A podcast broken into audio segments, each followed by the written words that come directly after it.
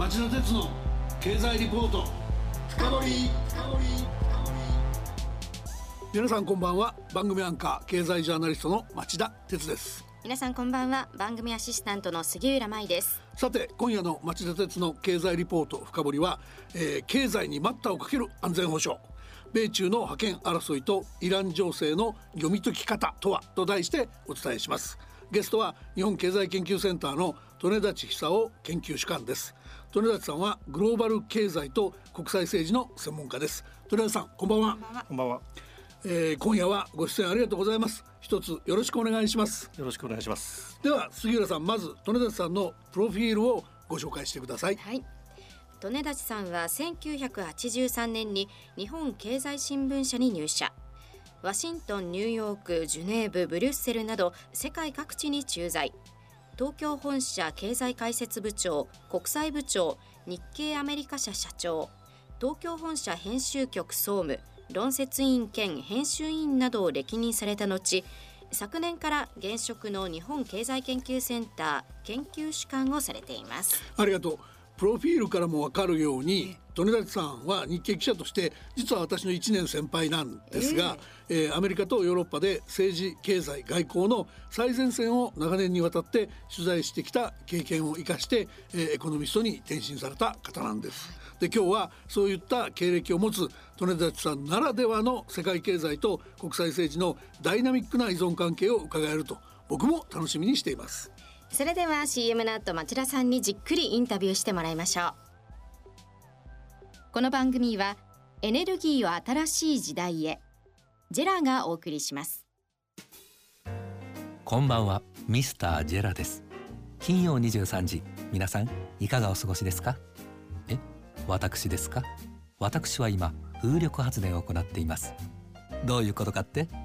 実は私ジェラは火力発電によって日本の電気の約3分の1を作っている会社なんです。でもそれだけではないんです。風力や太陽光発電といった再生可能エネルギーにも積極的に取り組んでいる会社でもあるんです。ここイギリスエセックス州はただいま14時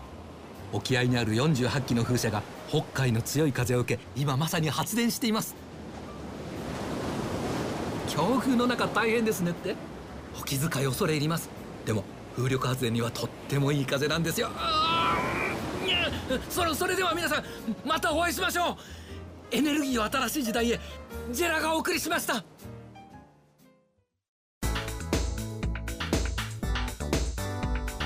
町田鉄の経済リポート深掘り。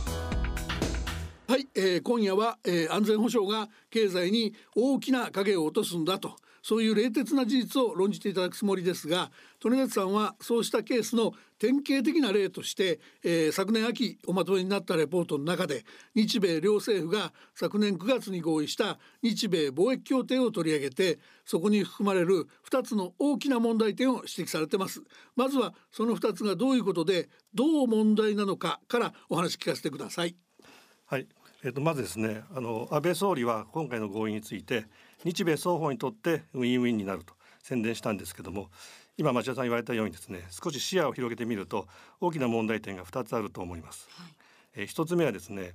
アメリカの今回、えー、自動車への追加関税というのをちらつかせて、えー、これをまあなだめる形で日本は農産品の関税引き下げなんかに応じたんですけどもこの自動車の追加関税っていうのはですねもし断行すれば、えー、WTO 世界貿易機関のルール違反になる可能性が極めて濃いんですね。まあ、そういった本来ですね交渉対象になり得ないような話を取引の材料として、まあ、日本は受け入れて見返りを与えたという形になってしまったというなるほど。で2つ目も自動車絡みなんですけれども、えー、自動車の追加関税どころかですね、はい、アメリカの自動車と自動車部品の、えー、輸入関税の撤廃というのをですね、実はオバマ政権 時代に、まあ、TPP の交渉の中で、えー、日本なんかと合意してたんですね。で、えー、今回の合意の中でですね、えー、この自動車と自動車部品の撤廃というのをですね、まあ、継続協議という形で、えー、盛り込んでいるんですけども、うん、まあ、日本側はこれあの将来的に撤廃 するんだという形で、えーまあ、説明してるんですね。えー、というのはですね二国間で自由貿易協定を結ぶと WTO からするとですね、90%以上関税を撤廃してほしいと、まあ、そういうまあ要求があるんです。でもこれを満たすために、まあ、そういう文言を入れたんですけども、まあ、実際にこれが本当に実現されるのかという問題があるんですね。この2番目の問題というのはこの番組の兄弟番組町田鉄の経済ニュース深掘りで町田さんも指摘されていましたよね。まあ、盛り込んだだけでも双方が全く本気で実現する気のない名ばかりの規定だとうん、あのそこまでは実は両政府が発表しているねあの条約の文言とか読めばわかるんですけど、うん、で、まあ、分かるっていうか交渉関係者にね本気でそれやるんですかって聞けばわかるんですけど、はい、だけど利根さんの議論のすごいのはむしろこっから先でね、そのこのいい加減な合意の裏に実は安全保障っていうのが大きく影を落としてんだっていうお話になっていくんですね。そういうことですよね利根さん。はい、そうですねあの私はこの隠れたキーワードが、えー、安全保障だったというふうに見ています。うん、これも2つあるんですけれども一つはこのアメリカがちらつかせた自動車への追加関税というものですね。これはアメリカはですね安全保障を理由に輸入制限できると。そういう、えー、米通商拡大法232条というのがあるんです。これを根拠にしていたんですね。ですでにこの法律に基づいて外国製の鉄鋼とかアルミニウム製品に追加関税を課しているんですえー、しかしですね、うん、軍事目的でない普通の乗用車なんかに一方的に関税をかければ WTO でアウトになる可能性は極めて高いですね。はい、でこんな貿易制限を乱発すると世界の通商秩序は混乱が必至になります。でまあ実はあの WTO にもですね安全保障を理由とした貿易制限を認めるという条項はあるんですけれども乱発すると困るということでですね事実上あの各国自制してきているんです。なのでもしアメリカがこれをですねえー、どんどんやり出すと、まあ、パンドラの箱を開けるような、えー、状況になってしまうとつまり安全保障を名目にすれば何でもありというようになってしまう、まあ、そういう、えー、恐れがあるんですね。でもう一つの点は、えー、さらに日本にとって安全保障のもっと本質的な面が透けて見えたというのが今回の日米合意だったということです。はい、えー、北朝鮮の核ミサイル問題はもちろんのこと軍事大国化する中国の存在を考えると日米同盟の重要性は増す一方になっています。で一方ですねトランプ大統領の頭の中にあるのは日本にアメリカの製品を買わせたり在日米軍の駐留経費をもっと負担させたりと、まあ、そういうことではないかという見方がありますね。まあ、そんなアメリカをしっかり日米同盟の枠組みにつなぎ止めていくと、まあ、そういうことが日本にとって極めて重要であることは間違いないということで、まあ、今回の日米合意はですねそういう脈絡から見ると WTO ですとか TPP という多国間主義の、重視ということを日本が掲げる一方で、えー、優先順位はやはりアメリカとの二国間関係ではないかと、まあ、そういうことをですねそういう実態をまあ内外に示したいう意味があるのではないかというふうに思っています。まあ、ここもやはりキーワードは安全保障ということですね。なるほどね。野田さんね、その日米貿易協定はまあ元旦から発行したんですけど、でまあつなぎ止めていくために安全保障がキーワードになるとアメリカを日本にですねというご指摘だったんですけど、この次にですよ、日本の経済外交がそのそういうアメリカの安全保障政策に振り回されないケースとして、えー、注意深くモニターしていくべきものっていうか豊田さんはどういうものが一番問題になりやすいっていうふうに今ご覧になってるんですか？はいまずですね、えーえー、最初の大きいのは、はい、いまだ出口が見えないアメリカと中国の確執貿易摩擦ですね。うん、なるほどで、まあ、米中は1月の15日に貿易交渉で第一段階の合意に署名したわけなんですけれどもこの合意はまだ序章のようなもので、えー、両国の技術軍事覇権の争いは今後長く続くことが避けられないそういう構造的な問題だと思います。うん、そのことがよくわかるのはトランプ政権が、えー、安全保障上の懸念があるということで必要なまでに中国の通信機器大手のファーウェイの排除に動いてきたとそういう事実です。はいえこの問題は個々の技術の管理の問題とだけ見るべきではなくてですね技術で主導権を握る国が結局軍事力でも優位に立てるとそういうまあ認識が根底にあるということに注意する必要があると思います。はい、つまりアメリカが技術の優位中国に対する優位の確保に必死なのはそれが経済上の競争にとどまらなくて安全保障にも直結する問題であると、うん、これはひいては大国同士の覇権争いの行方。これを左右する問題であるからと、まあ、そういうふうに見る必要があります。なるほど。今中国は国家戦略としてハイテク産業の育成に官民を挙げて取り組んでいます。次世代の通信規格 5G をめぐるファーウェイの問題に限らず AI とか次世代の自動車技術ロボットそういった先端の分野で米中の主導権争いはますます激しくなっていくと思います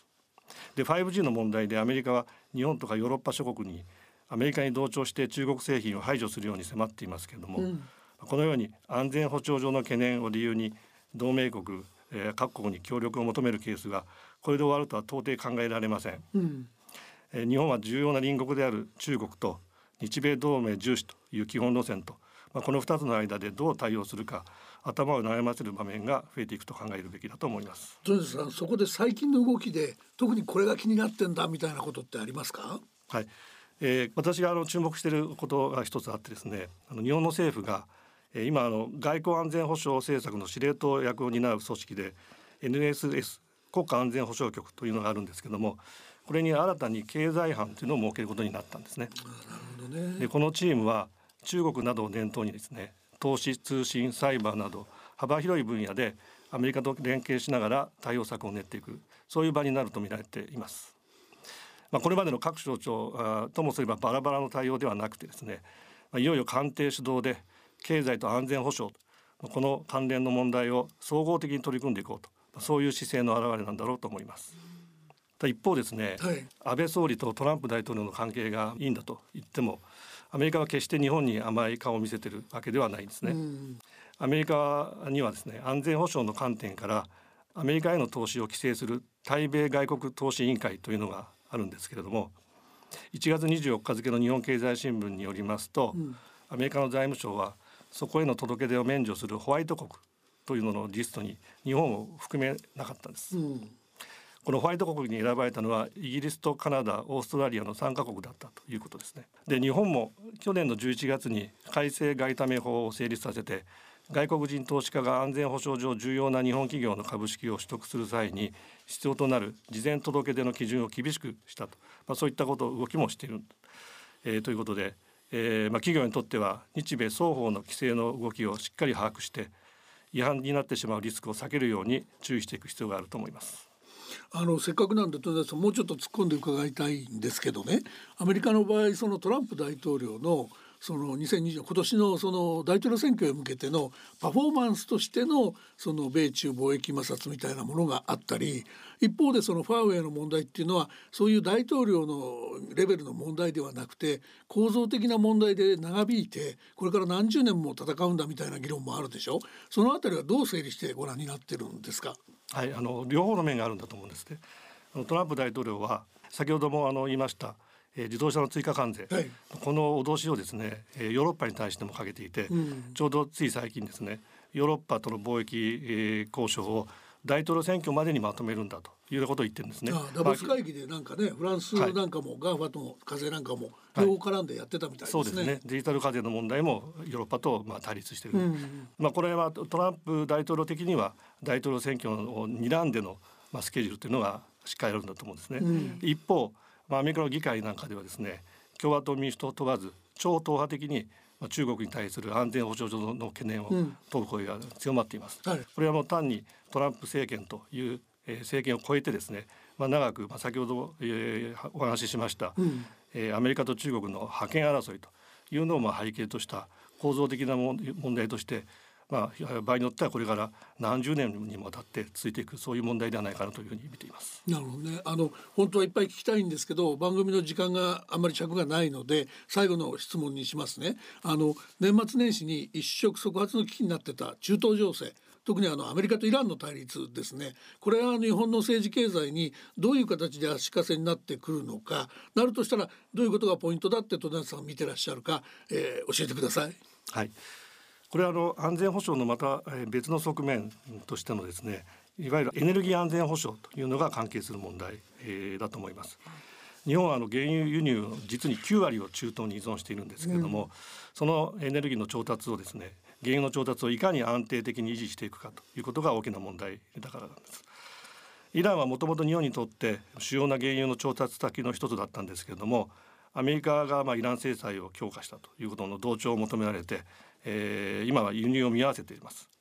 しかし、えー、その一方でイランとは日本は敵対しないで、えー、去年の12月にはローハニ大統領を日本に招いて安倍総理が会談するなど関係の維持に努めています、はい、一方安倍総理は今月1月に中東を訪問してイランと対立するサウジアラビアや UAE の首相とも会談しています。いわば全方位の外交を展開しているということになるんですけども、その狙いはエネルギーの供給元として重要なこの中東の地域との関係を重視していますよと日本として。でこの地域の安定にできるだけ貢献したいと、まあ、そういうメッセージを伝えようと、うん、そういう、えー、狙い考えがあるんだと思います。うん、で一方イランと対立するアメリカはホルムズ海峡そこを船舶が安全に通行できるように有志連合による、えー、活動というのを呼びかけているんですけども、うん、日本はこれには参加は見送っています、えー、その代わりに自衛隊を調査研究の目的で派遣しましたで情報収集などが任務なんですけれどももし日本関係の船舶が攻撃を受けた場合には自衛隊法の海上警備行動というのを発令して保護することになっていますつまり有志連合に加わらなくても何らかの行動を期待するアメリカ、うん、えー、それから封じ込めとか軍事行動を警戒するイランとこの両者双方の思惑を考えての決定と言えるんだと思います。うん、綱渡りですよね。はい。というのも日本にとって死活的に重要な2つの問題、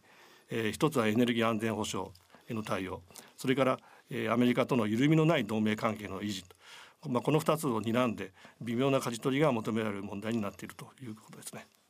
なるほどね。アメリカの内部のシェール革命なんていうのは大きな要因ですかね。そうですね。これがあのまあ構図を変えている面がありまして、うん、アメリカがそのシェール革命の成功によって、えー、国内の原油生産が増えて、石油の輸出が輸入を上回る準輸出国になりつつあるんですね。そうするとエネルギーを海外に依存する必要性が薄れていくのでアメリカは中東への関与の仕方を変えていく可能性があります。まあ、すでにそういう動きが出てると思います。あの日米安全保障安保が基本とは言いながらあんまり足かせにならないように常に考える必要ありますね今日の話だとね。そうですね。えー、まあ今後そういったことがまああの安全保障と経済活動のまあリンケージというようなものが増えていくという可能性は、うん、えー、非常に高いと思いますので。うんまあ、国と、まあ、もちろん企業としてもですねどう対応するかどう対処するかということを、まあ、日頃から考えておかないと思わぬリスクに直面しかねないということだと思います。鳥田さん、えー、今夜は大変貴重なお話ありがとうございました。本当はまだまだ伺いたいので、ぜひまた近いうちにご出演ください。よろしくお願いします。はい、ぜひまた呼んでいただけることを楽しみにしています。今日はありがとうございました。ありがとうございました。町田鉄の経済リポート深掘り。